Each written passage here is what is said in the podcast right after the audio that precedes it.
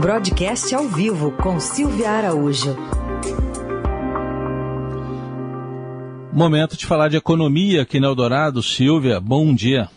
Oi, Raíssen, bom dia, bem-vindo. Estou falando ao vivo com você pela primeira vez nesse ano. Feliz Isso. ano novo para você. Feliz ano novo, obrigado. Estamos de volta aqui, Silvia, para a gente ouvir também.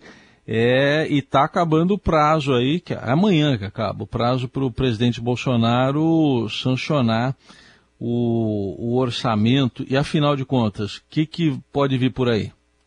Pois é, né, Raíssa? O presidente Jair Bolsonaro tem utilizado né, esse modus operandi, vamos dizer assim, de sancionar qualquer matéria importante, qualquer projeto de lei importante, e aqui também, no caso da lei orçamentária, é, no último dia, nos últimos minutos, ele sanciona os projetos. E com o orçamento não está sendo diferente, provavelmente essa sanção virá só amanhã, né, publicada no Diário Oficial da União é, de amanhã, que é o último dia, é o prazo final para essa sanção, e precisa sancionar, né, Heisen? E aí a gente vai explicar um pouquinho aqui hoje por que, que precisa sancionar o orçamento. Então, assim como na vida da gente, a gente precisa fazer uma previsão das nossas receitas para os nossos gastos. No caso das pessoas comuns, as receitas vêm de salários ou qualquer outra renda que essa pessoa tem. E aí você tem essa previsão de quanto você vai receber na semana, no mês, no ano,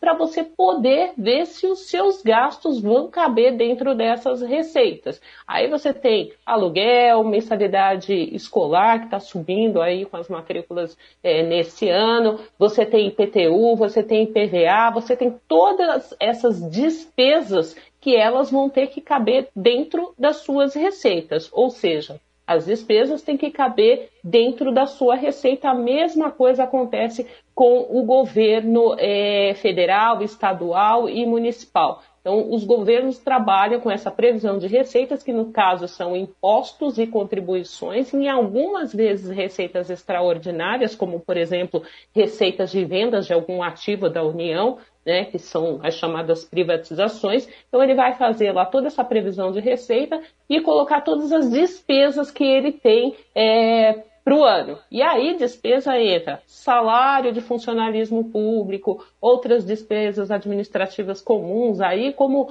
é, despesas para o funcionamento da máquina. E são despesas simples também, que no bolo elas vão crescer, né? Como é, despesas assim de escritórios, vamos dizer, né, até copo plástico, tudo que entra é, nas despesas administrativas tem que estar previsto no orçamento, assim como outras despesas. Bom, e aí para conta fechar, o que, que você tem, Heisen? Você tem que ter uma receita compatível com esses gastos. E o que está acontecendo com o orçamento da União? Essa conta não fecha. E ainda a gente teve algumas surpresas desagradáveis no orçamento que foi aprovado pelo Congresso Nacional para ser executado nesse ano de 22 algumas questões que incomodaram muito nesse orçamento. A gente lembra daquele fundo eleitoral, né, Raíssa? Que uhum. subiu demais o valor, a previsão orçamentária para esse fundo. Então, esse fundo para o ano de 22, ele vai contemplar ali um gasto de quase 5 bilhões de reais. Ao mesmo tempo que o fundo eleitoral foi elevado, o valor para ele foi elevado, algumas outras despesas não foram bem dimensionadas, como algumas despesas obrigatórias, como essas que eu acabei de falar como, por exemplo, previsão de pagamentos de salário. Na confecção da peça orçamentária, não dimensionaram direito essas despesas obrigatórias e está faltando dinheiro nesse orçamento de 22 para pagar, para fazer frente a essas despesas. O que vai acontecer? Assim que sancionado o orçamento da União pelo presidente Jair Bolsonaro, logo de cara, esse orçamento vai ter que ser é, olhado ali por todas as pastas e o ministério que cabe fazer isso, até então, era o Ministério da Economia. Mas o presidente Jair Bolsonaro está dando ali mais atenção para a Casa Civil, como a gente viu aí no começo do ano, e qualquer remanejamento de verbas que for ser feito nesse orçamento de 22, que terá que ser feito, vai ter que ter primeiro o aval da Casa Civil, do senhor Ciro Nogueira, do senhor Centrão. Então, a gente, é, além da sanção do orçamento, o pós-sanção ainda vai ter aí muita coisa para falar. Isso sem falar também, Raíssa, que o presidente sanciona o orçamento, mas o Congresso Nacional tem poder de veto de algumas partes ali que eles, é, na realidade, o presidente tem o poder de veto e o Congresso Nacional tem o poder de derrubar alguns vetos se vierem vetos dessa sanção presidencial. Ou seja, o assunto orçamento da União não acaba amanhã após a sanção, né? Bom, o próprio presidente deu uma indicação nesse sentido, porque tem o esperado reajuste que ele prometeu para servidores da área de segurança e outros servidores de outras áreas também estão querendo. E o presidente tem escolhido, né? Ele escolhe ali para quem que ele dá entrevista de uma, uma, forma mais amigável. Bom, ontem, por exemplo, em entrevista à Jovem Pan, ele indicou que pode ficar para o próximo presidente, sabe-se lá quem, se é ele ou outro, esse reajuste. Vamos ouvir o que ele disse. Uma grita de maneira geral, porque a intenção inicial foi essa, sim, não vou negar, reservar algum reajuste para policiais federais, policiais rodoviários federais e o pessoal, o DEPEN, Departamento Penitenciário. Reconheço o trabalho dos servidores, que eles merecem um reajuste, não tem folga no orçamento para o corrente ano. Conversei com o pessoal sobre o orçamento para o ano que vem, eu sei que está bastante longe ainda, né? Mas por ocasião da feitura do mesmo, obviamente que os servidores serão contemplados com reajuste salarial merecido. Bom, e aí, uma indicação de que vai empurrar para frente, né, Silvia? Pois é, vai empurrar para frente. E aí o presidente Jair Bolsonaro diz nessa entrevista que não tem folga no orçamento desse ano para contemplar o reajuste dos servidores, joga isso para o ano que vem e o ano que vem, na realidade, o orçamento de 2023 ele vai ser feito nesse ano de 22, então a gente tem que entender que a peça orçamentária será enviada pelo Ministério da Economia, ou seja, o ministro Paulo Guedes envia uma peça orçamentária para o próximo presidente né, cumprir. E quem é que vai é, trabalhar ali nesse orçamento? Os parlamentares da atual legislatura, que todos aí também a gente sabe estão tá saindo em campanha, principalmente é, na Câmara, que a Câmara Federal renova toda, o Senado renova só um terço. Então, é, a grande preocupação é se você não tem espaço no orçamento desse ano para fazer os reajustes, o orçamento do ano que vem tão pouco, né, Raíssen? Por quê? Você tem uma previsão de crescimento zero nesse ano, ou seja, você não tem estimativas de receitas adicionais para esse ano que faça frente a esses reajustes nesse ano. Pois bem, para o ano que vem a coisa não melhora muito. A gente tem que ter uma previsão de crescimento da economia um pouco mais forte nesse ano para carregar essa economia mais forte para o ano de 2023.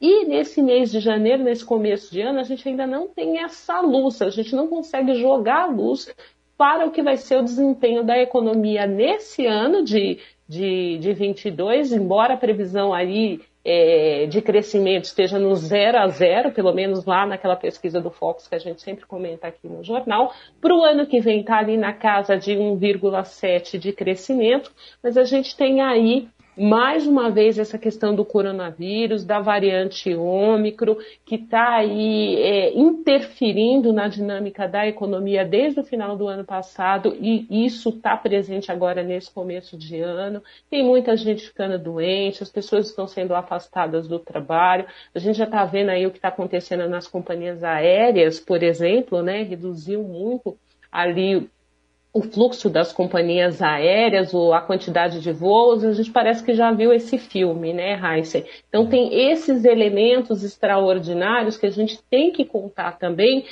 na hora que você vai fazer uma previsão orçamentária para um ano seguinte, né? Aí a gente volta ao que eu falou lá no começo. Você tem que prever, olha, se tem algum problema, se eu estou antevendo um problema, se eu vejo que eu vou corro o risco de ficar desempregado, se eu, a, a, minha receita ela não é uma receita ali de trabalho com carteira assinada, mas se reduzir um pouco o fluxo de pessoas, eu sou informal, eu vou ter uma receita menor, então eu vou ter que conter um pouco os gastos. O que o presidente está falando, ele está falando assim, olha, eu não vou conter muitos gastos do ano que vem, não de 23. Então, é, o Congresso, né, junto com, com, a peça que será enviada pelo Ministério da Economia, vão dar um jeito aí, vão trabalhar para que todos esses servidores, e aí ele falou todos, né, porque ele diz que deve contemplar uma ou duas categorias agora no ano de 22, mas ele joga o reajuste de toda a máquina pública, né, dos servidores públicos,